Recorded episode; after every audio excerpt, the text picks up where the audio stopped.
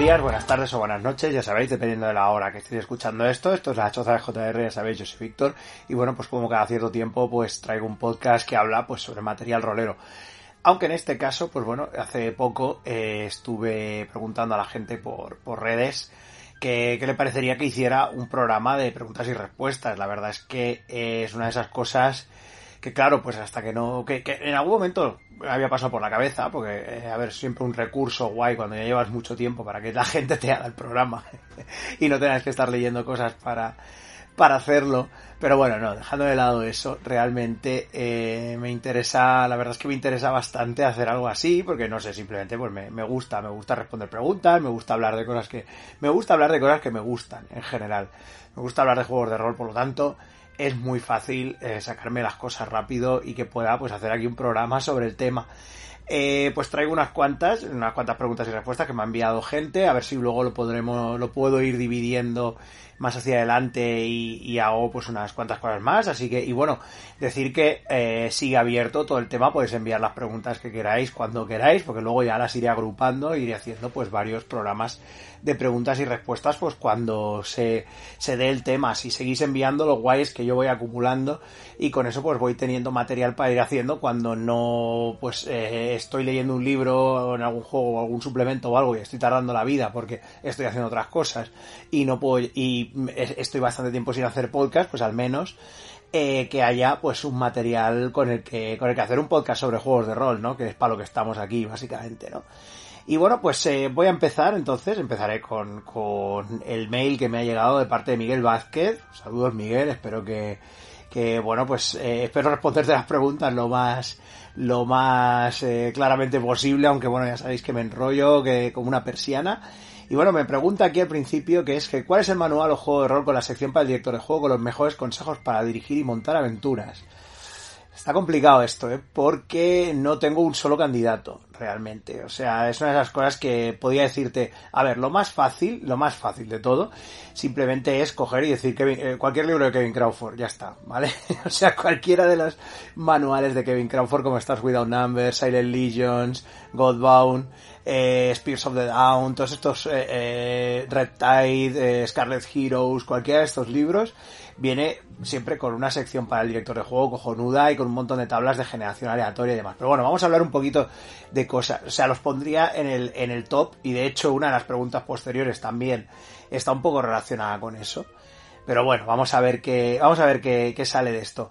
Lo que yo quiero decir es que no solo esos libros, o sea, yo creo que eh, tengo en mi cabeza varios, eh, lo que es varios juegos siempre, que creo que tienen algunas cosas en la sección de director de juego muy guays y que no siempre suelen ser, eh, pues, eh, con, consejo para el director de juego y ya está sobre cómo montar aventuras, sino también hablar un poco de la ambientación y demás. Creo que varios libros consiguen, hay varios juegos que consiguen presentar la, la información de unas maneras muy interesantes y que te da bastante vidilla y con eso pues puedes ir haciendo, o sea, puedes ir, eh, se ve el esfuerzo, digamos, que ha hecho esa persona, la persona o personas que están detrás del juego para intentar transmitirte, pues eso, cómo, cómo documentarte para la ambientación o qué utilizar, ¿no? Como digo, para empezar es eso, para empezar, eh, cualquier cosa de Kevin Crawford ya está muy bien a nivel de sección de director de juego, pero vamos a por cosas más, más específicas, por ejemplo, creo que la sección de, de Wild Talents, del juego, del juego Wild Talents de, de Arc, Dream, Publishing, perdón, eh, creo que es probablemente uno de los, de los mejores, de las mejores secciones también que he visto de, de todo el tema de cómo hacer una, un mundo de, de superhéroes. O sea, está muy, muy, muy bien pensado el tema de Wild Talents. Eh, decir que bueno que está detrás Dennis Redweiler eh, con Greg Stolz, Kenneth Hyde, Shane Ivey, o sea, gente de nivel, gente que ha estado metida en muchas cosas en la llamada de Tulu y en otros juegos, y claro, son gente que ya tiene muchísimos tiros pegados. Eh, y decir que esta parte escrita por Redweiler es cojonuda, la parte de cómo, de cómo utilizar el material que se te ha presentado, porque Wild Talents es, eh, intenta ser un juego, bueno, ya hace tranquilamente, la reseña la hice hace como 12 años o así, imaginan si ha pasado tiempo.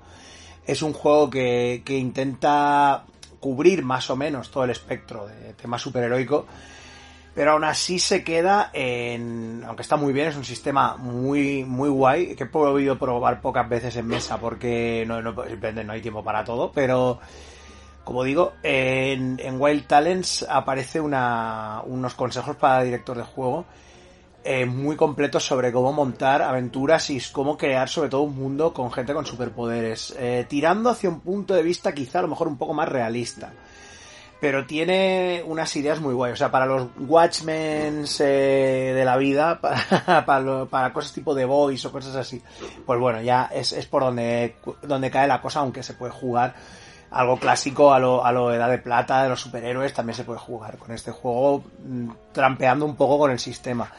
Pero, por ejemplo, tiene las ideas de lo de los ejes, por ejemplo, que creo recordar que son oro, eh, rojo, azul y negro, que son varios ejes que representan, tú les pones un número y representan pues eh, ciertas cosas en la ambientación, ¿no? Eh, creo que el oro es la inmutabilidad de los de, lo, de la gente con superpoderes, o sea, qué se espera de ellos, el rojo es la inercia histórica, que puedes ir cambiando, puedes cambiar hechos históricos o simplemente es un mundo como el nuestro, pero con gente con superpoderes. El negro es el tema moral y el azul es lo extraño. O sea, con muy poco azul no hay cosas como Atlantis ni, ni Latveria, pero con mucho azul sí lo hay, ¿no? Y, los marcianos rojos y los marcianos verdes y los marcianos blancos y todo esto típico de la, de la DC Comics, ¿no? Eh, y está muy bien, la verdad es que es unas, son unas ideas cojonudas sobre cómo diseñar. Luego también se incluye material como también para crear estadísticas en el mundo, en plan de cuántos, cuánta gente con poderes por tanto por ciento por país hay, cómo puede influir eso. Está muy, muy bien pensado, la verdad. Eh, a nivel de, de eso, de consejos de, dirección de juego, está cojonudo. Luego había otra, otra cosa que aquí llegó al, al tema de, por ejemplo, los libros de Guardians of Order, que, de la antigua, de la antigua Guardians of Order, claro, ya sabemos todos cómo acabó, implosionó de una manera horrible, con el tipo este, con el Mark McKinnon este, dependiendo de dinero a todo Dios, que ahora ha vuelto, que es un timador, está claro que es un timador, no, no le compréis nada, etcétera.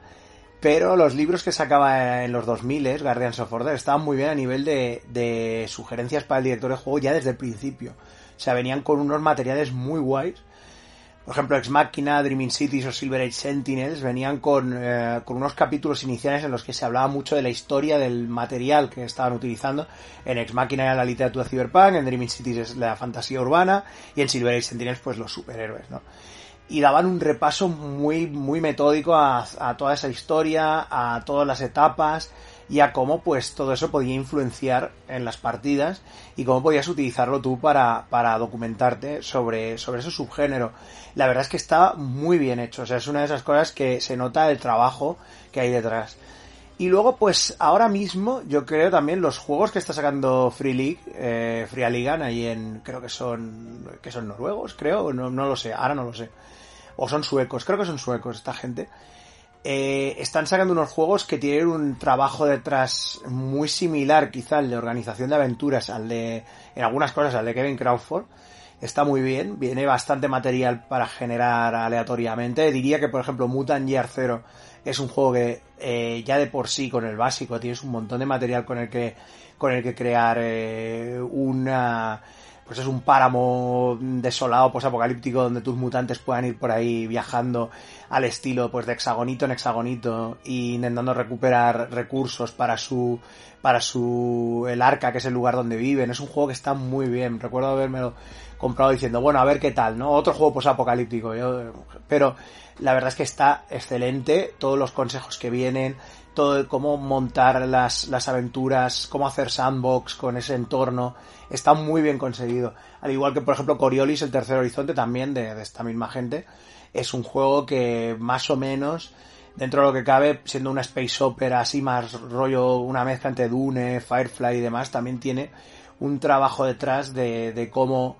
pues eso, generar eh, esos planetas, esos sectores, cómo la dinámica de juego entre los personajes de la nave, que todos llevan una nave, o sea, son la tripulación de una nave, van viajando de un sitio a otro, las facciones.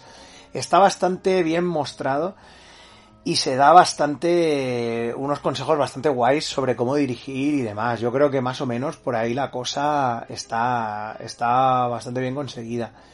Y decir que sí, que, que, que es un... los juegos en general de Free League veo que están teniendo un trabajo, porque me han llegado cosas de, que he hablado con gente de que se ha comprado el juego de Alien, está teniendo unos... tiene unos niveles de implicación, de explicar el, todo lo que es el, el lore del, del mundo, cómo utilizarlo en las partidas, cómo hacer partidas más serializadas o de one shots, que la verdad es que está muy bien conseguido eso, o sea, y que me mola que, haya pues un, trabajo detrás de no solo coger una licencia, en este caso, por ejemplo, con el de Alien, coger una licencia y dejarte las cosas ahí en plan, bueno, esto es esto y esto es lo otro, ya está. Eh, hemos hecho fichas de personaje de todos los personajes que salen en las pelis, esto es lo que hay, ¿no? Ya tú te apañas, no, sino pues que haya consejos para el director de juegos sobre cómo hilvanar todo esto, sobre cómo crear cosas así. Creo que la gente de Free League se lo está currando bastante y creo que tienen detrás un buen un buen eh, trabajo de esto. Lo, lo, que ya no me hace tanta gracia de la gente League es el rollo este de, ay, cómprate las cartitas y cómprate tus, mis dados especiales que en realidad son como dados normales pero tienen marquitas radioactivas y facehuggers, jaja, jiji, ¿no? A mí ese rollo, pues, ¿qué queréis que os diga? eh, no llega a los niveles de la Fantasy Flight y los, y los eh, dados estos de estilo propietario que, que utilizan en, en, sus juegos, como aquel de Star Wars y todo el rollo. Pero vamos, que en fin, o sea, que tampoco hace falta tanto gimmick chorra para vendernos el juego. O sea, si realmente nos lo vamos a comprar, ¿no? Pero lo de las cartitas, pues como que, ay, ay, ¿no? Bueno, en fin, esto ya es una, es una queja mía mm, estándar. Y también Miguel, bueno, la siguiente pregunta de Miguel es que de tu colección, ¿cuál dirías que es el juego más escueto en número de páginas y que mejor funciona en campañas largas? Es decir, en relación de horas de aventuras páginas, ¿qué juego da mejor resultado en campañas? Ostras, pues ahora mismo, bueno, aquí tengo delante pues todo el, todas las estanterías con cosas y demás. Te diría que a nivel de páginas, eh, ostras, eh, te diría que a lo mejor, eh, pero no para caer, no para caer en, en lo redundante, pero pero sí que te diría que Silent Legends de, Kevin Crawford a nivel de... Son 186 páginas, no llega a 200 putas páginas el juego. Y en 186 páginas tienes una cantidad de material, pero que es alucinante. O sea, yo creo que es el, es el juego en que más ha condensado Crawford todo el, todo el material que suele utilizar en, en sus juegos, en plan de por ejemplo, claro, Stars Without Number, la versión nueva de Stars Without Number son 300 y pico páginas, casi 400, o sea, es un buen tocho. Aunque, como ya digo, sí, eh, o sea, tiene muchísimos recursos y demás, pero a nivel de cortito y, que va, va a lo que va, eh, Silent Legions es probablemente el más, el del ratio eh, páginas por aprovechamiento más rápido.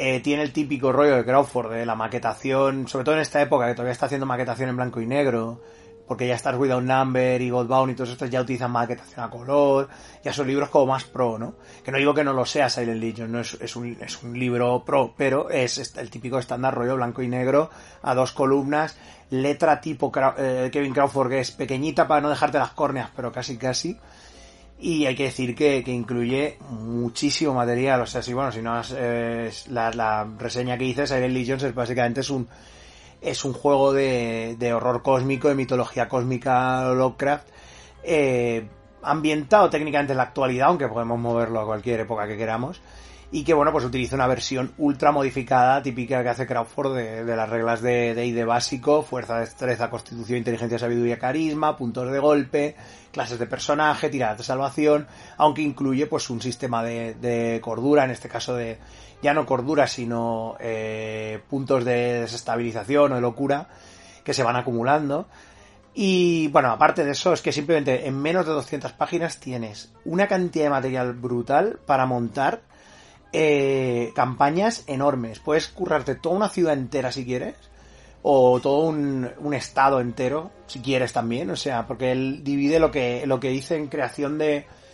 En creación de material, lo que él llama regiones. Pues que cada una región puede ser cualquier cosa. Es que es lo que mola de esto, ¿no? O sea, él te lo dice, una región puede ser, si lo quieres centrar en solo un pequeño condado, eh, y centrarlo solo en eso, en un lugar de, de, de, la América rural si quieres y tal, y ya puedes hacer ahí Rednecks, Rednecks versus Tulu, eh, puedes hacerlo, pero lo puedes hacer en una ciudad grande, puedes dividir una ciudad grande en regiones, yo lo pensé realmente, o sea, pensé, hostia, esto molaría hacer algo en, en Los Ángeles y coger pues eso, el Orange County, Hollywood, Beverly Hills, tal, no sé qué, y hacer como esas partes y, y, dividirlas en regiones.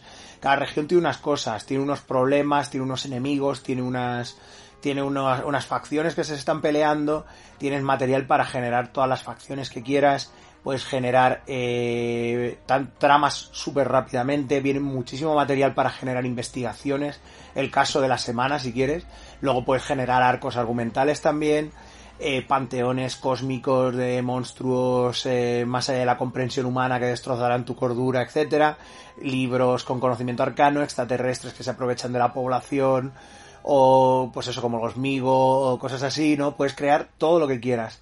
O sea, el sistema de creación esté por regiones, con facciones, con grupos varios, con el esquema para crear investigaciones y repartirlas por los territorios, por estas regiones, es una pasada, es escueto pero súper bien presentado. O sea, el hecho de que tenga un capítulo solo para crear regiones de mundos del sueño, o sea, el rollo este Lovecraftiano de las, las tierras del sueño y demás, o sea, el crear dimensiones oníricas con tres, cuatro tiradas y decir, vamos a colocar esto aquí. O sea, es una pasada a nivel de, de detalle y como ya digo, en menos de 200 putas páginas. Quizá las ilustraciones sean un poco mm, mierder, algunas, algunas son mejores que otras. Quizá nos guste que el juego pues utilice una versión, eso, la versión así pues eso, modificada, aunque se nota que es de ID básico, pero con un sistema de habilidades al estilo Traveler, que es lo que utiliza, lo que utilizó Craftware en Star Wars Number desde el principio. Y demás, si, aunque no os guste, eso es igual, pasad del sistema. Con este libro, con menos de 200 páginas, tienes una cantidad de material para hacer partidas brutal. O sea, es que es alucinante. Y, y es, es, ya no es probablemente, es realmente es el libro que tengo. Con el ratio páginas aprovechamiento en general más, más, o sea, incluso diría de todos los otros de Crawford, incluso eh, Other Dust, eh, Scarlet Hero, Red Tide o, o Godbound, que también es un, juegazo, eh, y Star Without Number, mm, diría que es el más, el más aprovechable a nivel mm, de eso, de, decir, joder, este, en este libro tan delgadito, tengo una cantidad de material para tirar años y años y años y quiero estar jugando aventuras eh, de horror cósmico, eh, todas las que quiera. Y bueno, de momento, pues esto es, esto es, Miguel, esto es lo que, esto es más o menos lo que puedo decir sobre tus preguntas. Eh, muy agradecido de que me de que hayas escrito y, nada, pues si queréis seguir escribiendo, ya sabéis pues que eso, que lo podéis hacer aquí en, en este espacio, luego ya diré el mail y demás. Y bueno, luego seguimos con Maitane Hill, eh, de aquí pues que nos da los buenos, me da los buenos días desde Bergen, Noruega, mira que estamos al lado de los de, los de Free League. Y bueno, pues nos dice que, que es la portavoz de mi selecto club de fans noruego, así que bueno, que sospecho, sospecho que no hay muchos más.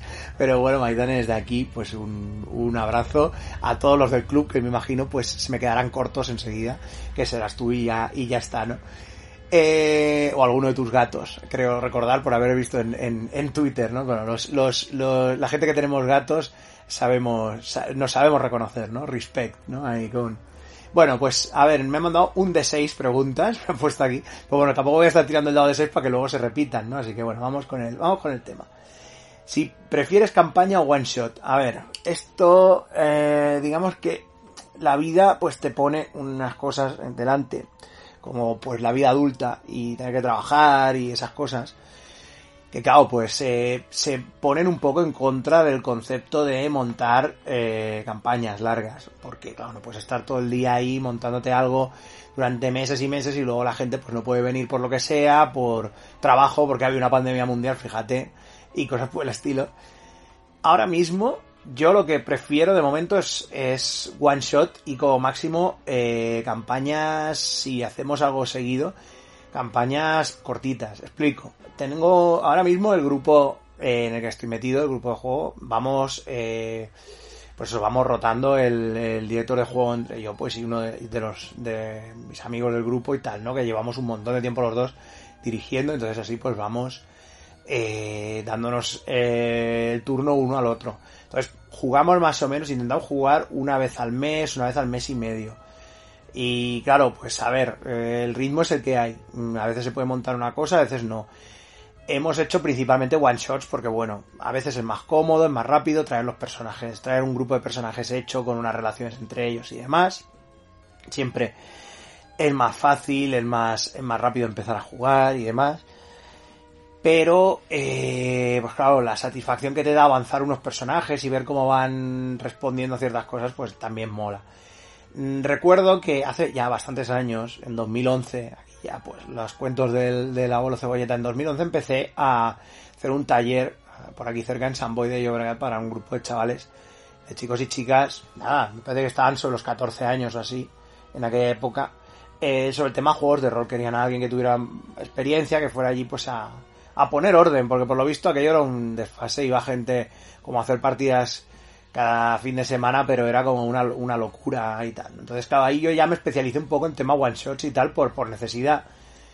Y claro, luego veía que venía, cuando no podía venir yo, venía otra gente y la gente que venía les hacía hacer personajes a los chavales. Claro, lo que obviamente era una cosa que era de ocio nocturno, que te estabas quizás hasta las 3 de la mañana, pues no vas a empezar a jugar a las 10 y a la y haber acabado de hacer los personajes a las 12 mmm, siendo muy conservadores, ¿no?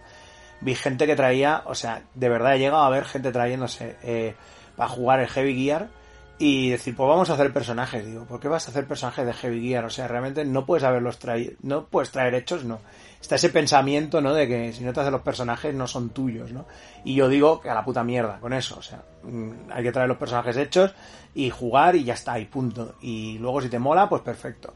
Entonces ahí pues empecé a hacer tema one shots y tal, pero quizá incluso hasta llegué a acabar variando el tema. Porque me pedían a veces mini campañas y tal, porque como venía yo muy seguido, pues decía, no, vamos a jugar unas cuantas más, no sé qué, tal y cual. Pero claro, se tenían que comprometer a venir, a venir de un día para otro, ¿no? Cosa que a veces no pasaba. Pero bueno, al final, al final pues eh, sí que hice algunas campañas de tres, cuatro episodios, y yo creo que es lo con lo que me manejo guay. Eh, uno, una mínima de 5 a 9 episodios como máximo, yo considero una mini campaña así y tal, eh, me estoy guiando por las reglas de, en este caso, que para mí se han convertido como en algo sagrado, las reglas de Primetime Adventures, del, del juego de rol este que simula series de televisión, que son eh, una, una eh, temporada corta, eh, creo que eran 5 o 6 capítulos y una larga eran 9 pues más o menos es lo que es lo que considero que debería ser, ¿no? Y ponerle también el, el foco, el spotlight, ¿no? Que se suele decir en un personaje cada capítulo en concreto, yo creo que es lo, lo ideal. Pues sí, ahora mismo estamos con el tema One Shot, de hecho hace poco jugamos uno bastante guay, dirigí uno que me lo pasé muy bien, eh, monté una partida de, Face Wars Undead este juego de, bueno, uno de mis juegos preferidos, una de mis ambientaciones preferidas, esta especie de post-cyberpunk a lo que mezcla de Warriors, Rescate en Nueva York y, y, un montón de cosas más. Y lo utilizamos con el sistema Fate y tal, hicimos un grupo de personajes. Eh, bueno, hice un grupo de personajes que era una banda de, de chicos y chicas de, de, ese futuro, de 18, 19 años, muy jovencitos, que se están metiendo en jaleos. La verdad es que fue un one bastante divertido. Y, y, claro, también estamos pensando en algún momento ya, pues como vamos, jugamos muy regularmente, pues de montar algo que dure pues unas cuantas, unos cuantos, unas cuantas campañas. Creo que se ha ido por ahí eh, hablando del tema de jugar a, a Baesen, este juego, el juego este de Free League de, horror nórdico, que la verdad es que tengo muchas ganas de, jugar a eso. Y se había comentado de hacer unos cuantos capítulos de Baesen y yo pues me comprometo también a hacer unos cuantos capítulos de otra cosa, que ya veremos que es. De momento me está tocando por ahí mucho el tema de, de, de Strange, el segundo juego de, de la gente de, Monte, de los de Montecook Games, hecho por el Bruce Corder y por, por que bueno, será uno de los próximos capítulos de los que quiero hablar en la choza, que es un juego que creo que ha sido muy ninguneado tanto por la propia editorial como luego ya después aquí por lo cubierta, que también lo entiendo, lo cubierta lo comentó, que cancelaba líneas porque es que no daba, no daba abasto, y me parece un movimiento muy sincero por su parte, pero claro, no es solo lo cubierta, sino que en Estados Unidos como que Montecook Games ha sudado ya bastante de Strange y me parece un juego muy interesante para hacer campañas episódicas guays. Luego, siguiente pregunta, ¿qué opinas del sistema Powered by the Apocalypse? A ver, claro, yo Powered by the Apocalypse recuerdo ser como un early adopter, me acuerdo de haber comprado el PDF de, de, de Apocalypse Wall allá por, joder, pues por 2010, cuando, cuando salió, recuerdo. Y recuerdo estar leyendo aquello y decir, hostia, la idea está guay, tiene potencial, pero no sé no sé yo, hostia, eh, Vincent Baker a veces explicaba un poco oblicuo, digamos que un poco como, hostias, ah, ¿sabes? Era como que no acababa de pillarle yo el tema, pese a que toca temas posapocalípticos, que a mí me parecen lo puto más, y, y todo el tema moteros, eh, punkis, psíquicos en el futuro, y todo este rollo me molaba mucho, pero al, mismo tiempo lo veía y digo, bueno, vale, esto es como crear unos, unos, un, o sea, la primera partida es totalmente improvisada, vamos como creando las confrontaciones desde cero, eh, lo de jugar para ver qué pasa, las ideas eran guays, pero creo que estaba como muy, muy deslavazado el juego a nivel de cómo explicar cosas. Entonces es uno de esos juegos que compré el PDF y dije, ahí te quedas, ya, ya, ya te leeré más para adelante. Más para adelante que pasó, que fue pasando el tiempo y los de la gente esta de con barba lo editaron en español. Me compré el libro, me lo leí en español, dije, es, sí, ahora ya entiendo más cosas, pese a que el nivel de inglés lo tenía bastante bien en aquella época, entiendo más cosas, pero aún así sigue teniendo agujeros, sigue teniendo cosas que no acabo de pillar. No fue hasta que, hasta que leí Dungeon Wall y, o cosas como Monster of the Week, que ya pillé más o menos el concepto de cómo eh, encapsular bien una partida del, del Powered by the Apocalypse. El Powered by the Apocalypse tiene un problema, tiene su mayor ventaja, que es que puede emular perfectamente muchas cosas de, ficción de manera narrativa, pero tiene otro problema, que es que cada PBTA es de su padre su madre, o sea, tiene unos arreglos y unas cosas que a veces eh, pueden ser más sangrantes, menos, están más o menos explicadas.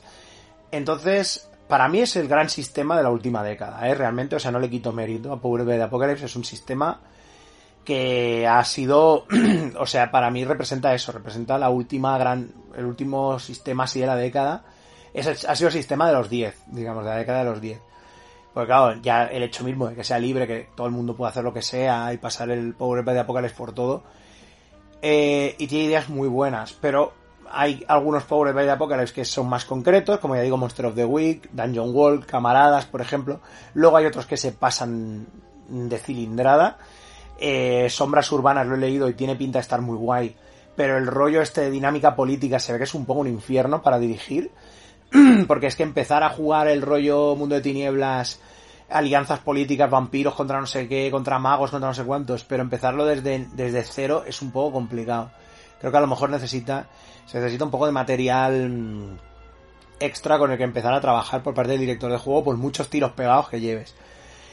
Luego hay cosas como la versión que han hecho para que han hecho para End Times, el, juego este de la gente de Vice Entertainment, que hostia, o sea, la idea es muy buena, pero es un Powered by Apocalypse que está como muy, muy estratificado. O sea, es en plan como que han querido arrastrar el sistema a un rollo más de características, habilidades, tal. Que no lo acabo de ver realmente. O sea, aunque quiero probarlo, no acabo de ver que el PBTA tenga que ser, tenga que haber tantísimas cosas, tantísimos movimientos y tantísimas cosas tan concretas. Pero bueno, supongo que también es la visión de los propios diseñadores de juego, sobre todo de Brian Sankler King, que se le ve mucho más old school pese a que sus ambientaciones son como muy guays. Él es muy old school de niveles, de habilidades por nivel, de 75 tipos de habilidades. Y así, ¿no? O sea, a mí, que a mí me encantan sus juegos y me los voy a seguir comprando siempre. El sistema es una de esas cosas que ya como que no acabo... O sea, ya los paso a otros sistemas, sus, ambientaciones. Así que mi opinión del PBTA es sí, o sea, me, me, mola, pero hay que hacer siempre un estudio. Antes de meterte en un PBTA, haz un estudio. O sea, siempre se hace en plan de decir, bueno, eh, ¿qué es lo que quiero hacer? ¿Qué es lo que quiero emular? ¿Qué es lo que quiere emular esto? ¿Me interesa? Eh, quiero pasar por... O sea, quiero hacer el... Es, es simplemente eso, no, no tiene más que, que pues el, el, saber a qué tipo de PBTA te estás enfrentando y, y la manera pues en que lo quieres en que lo quieres luego pues eh, aquí hay otra pregunta que es ¿qué, qué juego recomendaría para iniciar nuevos grupos a ver, uff, eh, claro, eh, si vamos a juegos que hayan salido aquí y demás, ostras, pues ahora mismo eh, estoy pensando y realmente, claro, es que como compro tanta cosa de fuera, la verdad es que a veces no tengo ni idea de, de qué juegos eh, quizá pues utilizar para la gente más de pues eso, para, para iniciar a gente y que además pues quieran un juego que se pueda conseguir fácilmente aquí o algo así, no lo sé. Es que claro, yo siempre he pensado que yo soy muy, muy de pro, o sea, aquí me va a salir la vena old school, Grognar y tal, pero soy muy pro, eh, muy basic role playing. Muy, muy fan del Basic Roleplay. O sea, creo que es muy intuitivo el tener unas habilidades que, que vayan del 1 al 100% y que la gente pues sabe cuántas probabilidades tiene de hacer una cosa en una partida con unos modificadores y demás. Lo veo lo bastante simple, lo bastante intuitivo como para poder trabajar eso. Eh, luego ya el tema con el Basic Role Playing es eh, las cosas que le añadas. O sea, claro, tenemos aquí pues, mira, para, para eh, puedes encontrar cosas fácilmente como Mithras, por ejemplo, que está muy bien pero claro, no deja de ser, eh, pues el, el puto RuneQuest. O sea, que tiene sus localizaciones de daño, sus armaduras y demás. Eh, mira, por ejemplo, Mithras tiene el Mithras Imperativo, que es esta versión muy ligera, que la puedes conseguir gratuitamente. Por ejemplo, el Mithras Imperativo está muy bien para empezar a jugar con, con el Basic Role Playing, pero sin que la gente le explote la cabeza, pues es una versión más sencilla.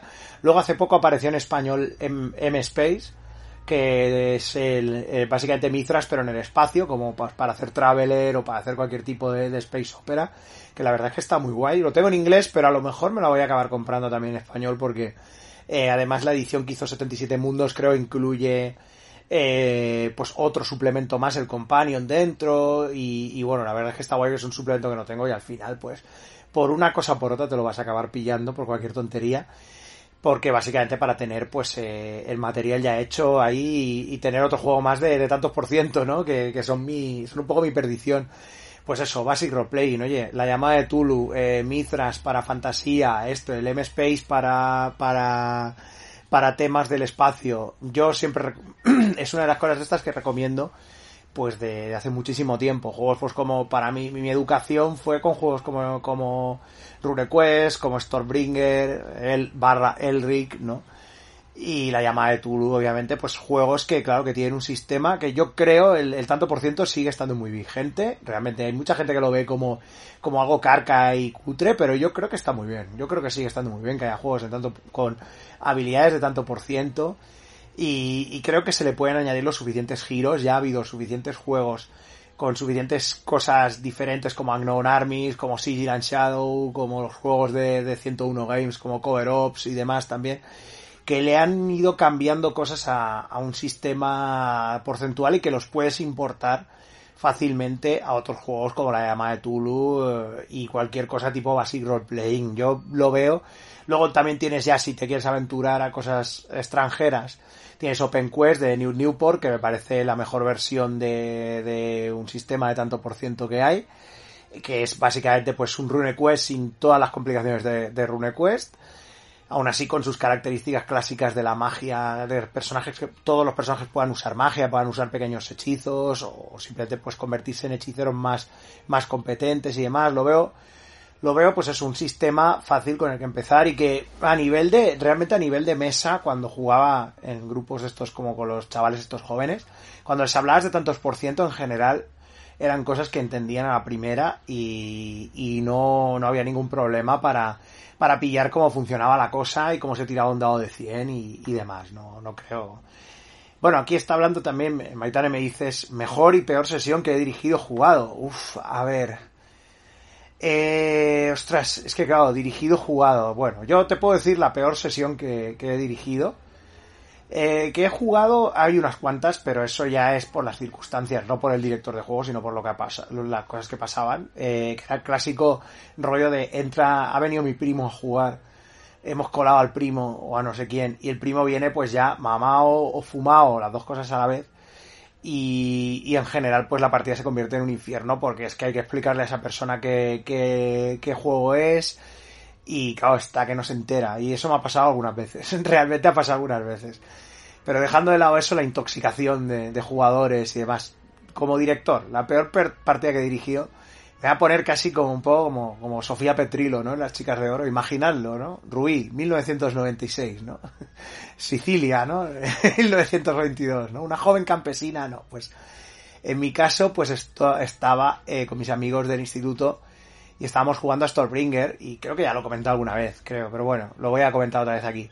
Y con nombres, en este caso con nombres. Eh, em, pues eso, estábamos en 1996 jugando a Stormbringer Y recuerdo pues que ya llevábamos bastantes partidas seguidas. Yo era de los de que montaba bastante campaña. En general me gustaba. Pues era muy, muy dungeonero, ¿eh? Realmente. O sea, jugaba jugábamos eh, el tema de explorar ruinas y muchas cosas así. O sea, realmente convertí un poquito el, mundo de Elric en algo pues de dungeoneo básico. Aunque, pues bueno, siempre estaba el rollo... Eh, tenía ese rollo como de spy y brujería que me molaba y que, que, no había elfos ni enanos y todo eso. A mí lo que me molaba era ese rollo, ¿no? Y lo de la ciencia, de la ley, la magia terrible, el caos, los, los demonios, todo eso me, me flipaba. Me flipaba, perdón. Me ha dado aquí un, un aire. Eh, pues eh, en el caso de este, eh, pues estábamos jugando y claro, ya llevábamos bastante tiempo, los personajes habían acumulado bastante dinero y demás, entonces estábamos en una... Empecé a hacer una historia como muy épica de unas joyas, que se supone que tenían que escoltar de un sitio a otro para que un hechicero pues cerrara un portal que se había abierto y tal. Bueno, unas movidas que ya casi ni me acuerdo realmente de la historia que escribí. Solo que había dos joyas que se tenían que utilizar y que no se podían separar porque podía suceder un cataclismo y que esas joyas luego se utilizaban para cerrar un portal, etcétera, porque eran unas joyas que venían de un reino del caos, bla bla bla, ¿vale? Cualquier movida que me inventara. Entonces, pues uno de mis jugadores, eh, Jordi, Jordi Pesho, Jordi, no, no, me estarás escuchando, Jordi, pero de hecho, Jordi, eh, si lo veo por la calle nos saludamos y es un tío muy majo. O sea, realmente después de que pasara esto, seguimos siendo más o menos amigos, aunque bueno, luego cada uno por su, hizo la vida por su lado, cada uno por su lado y no, quiero decir que, pero que si lo veo por la calle que no, que nos saludamos y nos preguntamos cómo nos va la vida. Pues eso, Jordi, que recuerdes, eh, cogiste las joyas y empezaste, porque Jordi era muy de, no sé cómo será ahora, pero era muy de estar eh, testeando las, testeaba las aguas del, del, testeaba las, aguas del, del puñeterismo en general. Era el típico que te decía que, que su personaje de, de Star Wars medía 5 metros de alto, ¿vale? Y entonces, pues tú lo que hacías era, pues meterlos en una cantina y él no podía entrar porque medía 5 metros, ¿no? Y así, ¿no? Porque él, él era así, él, él le gustaba, le gustaba apretar los botoncitos, ¿vale? Y que, y claro, pues yo eh, se la devolvía. Entonces, eh, en aquel momento le dije, bueno, el tío que les dio las joyas, sobre todo no las separéis más de 200 metros porque puede pasar esto, no sé qué.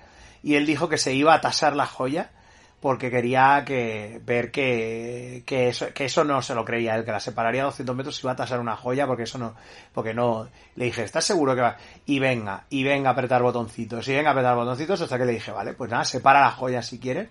Digo, bueno, hay un maremoto y la isla en donde estáis se va a tomar por culo con un tsunami, tirad todos para ver si nos ahogáis, claro, tenían todos, estaban todos hasta arriba de oro, llevaban armaduras, obviamente un tsunami se los llevó por delante, no sacaron las tiradas y todo el grupo murió. De hecho, Jordi decía en el último momento, eh, tengo favor con el dios elemental del agua, tengo algo de Elan, creo que era el Elan, ¿no? Eh, tengo algo de Elan, tengo 20%, digo, venga, tira. Nos sacó 20% y digo, te mueres ahogado. Se murieron todos por hacer el imbécil. O sea, podía haber cogido y haber dicho, mm, venga, esto no ha pasado, no sé qué, tal y cual. Pero ha sido la primera y última vez que me han, me han apretado los botones de esa manera, porque yo en general soy una persona que soy súper tranquila y no tengo ningún problema con decirle a la gente, venga, no hagas el tonto, que estamos jugando, que tenemos que disfrutar todos. Pero claro, tenía 15 años, ¿qué, quieres? Y Jordi pues pinchó, pinchó, apretó los botones que tenía que apretar y la bomba estalló. Bombas, bombas, ¿qué pasa, no? Como decía, como decía Chimobayo, ¿qué pasa? Pues que os vais a tomar todos por culo.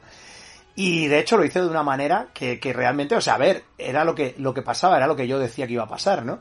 Entonces, claro, la culpa la tuvo él, obviamente, no fui yo, o sea, yo los maté, pero fue por su culpa. Bueno, en fin.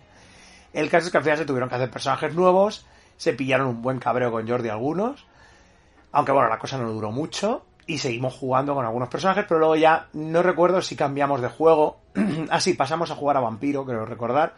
Pues fue Jordi el que lo introdujo Vampiro, y de hecho Jordi dirigió una partida cojonuda. La primera partida que yo jugué Vampiro la dirigió Jordi y la dirigió muy bien. Hijo puta, ¿eh? Era un cabrón de jugador, pero de director de juego era bueno, ¿eh? Pero no hiciste más. ¿Por qué? Porque había que leer y había que aprender cosas. Como muchas veces me he encontrado con mucha gente que se compra juegos, yo no sé qué pasa, pero a mí me ha pasado mucho. Gente de mi entorno se compra juegos, se los leía esto al principio del rol, esto, al principio jugaba rol, estoy hablando primeros mediados 90 se los leía, a veces hacía alguna partida y decía, uff, es que hay que leer más y hay que hacer cosas. Vamos a dárselo a Víctor, que Víctor es el que lee. Entonces, ¿qué pasa? Pues que tuve, acabé teniendo una colección de juegos de Ayoka Internacional al principio y, y luego mi, mi libro de vampiro era el de Jordi. O sea, Jordi me dijo, mm, yo paso de seguir leyendo, dirige tú. Y así es como me metí en Vampiro, fue cosa de Jordi.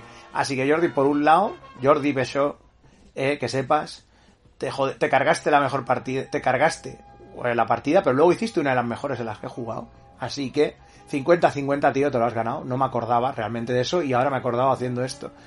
Así que, que bueno, pues eres culpable de dos cosas, una muy buena y otra muy mala en, mi vida de, de, jugador, Jordi. Espero que, espero que te, realmente ahora, en serio, espero que te vaya guay la vida. No sé si me, escucharás por aquí. Pero si no, pues oye, si, me cruzo contigo, por, espero volverte a ver por, por aquí, por Rubio algún día. Así que bueno, eso es, eh, es la, la historia para que veas, ¿eh? Y, eh, ¿qué más? Aquí me pones si has escrito alguna vez o intentado tu propio sistema barra reglas barra módulo. A ver, eh, de reglas mm, soy muy malo yo dirigir, o sea, creando cosas mm, a nivel matemático soy bastante flojo. Eh, nunca, o sea, aunque a veces he hecho cosas, nunca he, o sea, he hecho intentos. La verdad es que no me llama mucho escribir cosas de números, escribir reglas y demás. Módulos he escrito montones. Para que la mayoría suelen ser una puta mierda y no sé ni dónde andan. Yo creo que ya han desaparecido la mayoría. Tenía una carpeta de estas tipo acordeón, de estas que... pero de acordeón, acordeón, de estas de material de oficina, que la, heredé, no sé si de mi madre, creo, y de cuando era secretaria, antes de que naciera, y me dio la carpeta esta y yo guardaba un montón de movidas, ahí es donde guardaba todas mis aventuras y mis cosas para juegos. Y esa carpeta ya ha desaparecido, creo que en una de las mudanzas la tiré y dije, toma por culo, estar aquí acumulando notas y notas y creo que hay mucho material que he perdido, pero porque yo ya consideraba que tampoco era muy bueno, ese material era bastante chorra. Y siempre he sido muy de, en eso, de, escribir cosas de módulos y demás, siempre soy mucho de quemar, quemar las naves, muy vikingo, ¿no? En plan de venga para adelante y ya escribirás otra cosa, ¿no? Y, pero bueno, hay cosas, sí, que, que bueno, sí, claro que las he escrito y he hecho módulos y demás, pero, pero la verdad es que eh, un entorno, crear un entorno de juego, crear una ambientación, es una cosa que me gusta. O sea, más que hacer números y hacer sistemas, lo que me gusta es más crear un setting, una ambientación, me, me, suele molar. Lo que pasa es que, claro, pues no, ahora mismo ya no hay tiempo para nada y lo que hago, lo que hago es mm, trabajar con ambientaciones que ya vienen hechas y darles de un giro porque nunca las utilizo 100% como vienen, siempre añado o quito alguna cosa si no me gusta. Pero quizá, creo, la única cosa, la única espinita, no espinita, sino cosa que me molaría hacer, que todavía no he hecho, pero me gustaría hacer, sería crear una ambientación de superhéroes para algún juego, algún juego de rol de superhéroes, obviamente, que haya pues por, disponible en, en España. Para superhéroes sí, no, lo siento, porque después de lo que pasó con la tercera edición, uff, pero yo que sé, hay cosas todavía, pues Icons, Triunfan, cosas así que, que sigue, que hay por aquí.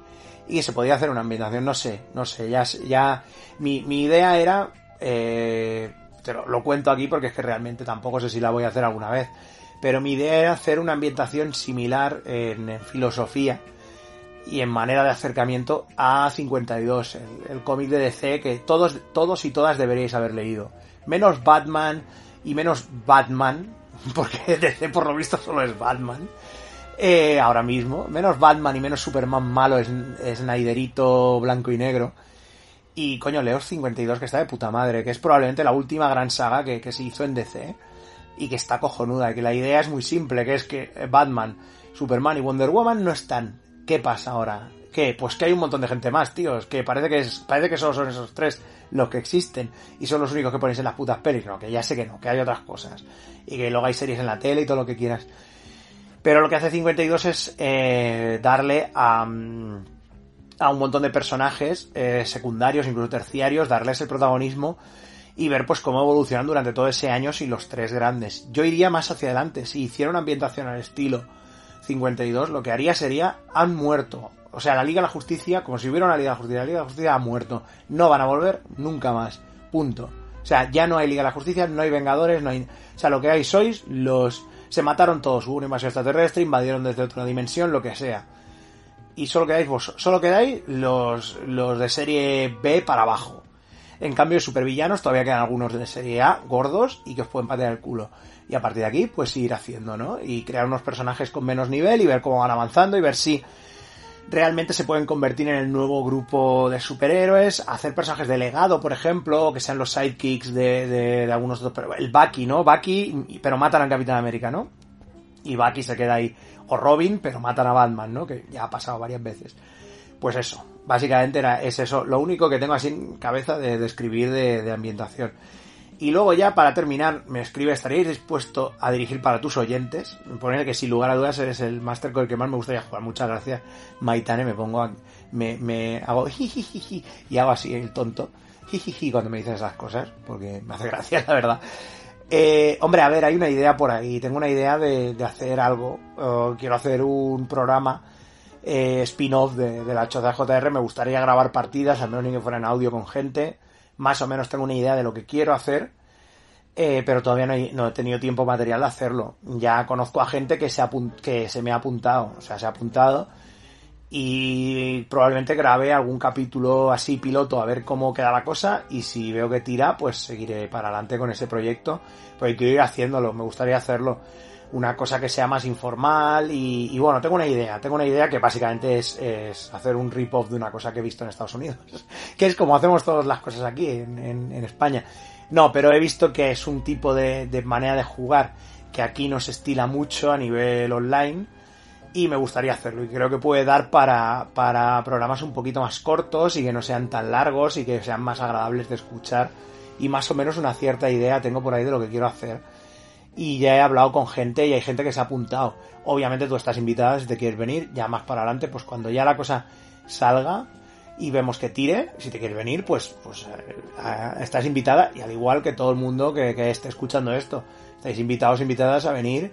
Cuando ya el tema vaya hacia adelante y veáis que y tenga, encontremos un hueco, si alguien se quiere venir, que se venga a jugar y a ver que, bueno, pues tanto en persona como telemáticamente, que es como se están haciendo ya las cosas últimamente más, pues ya, ya lo hablaremos en este momento.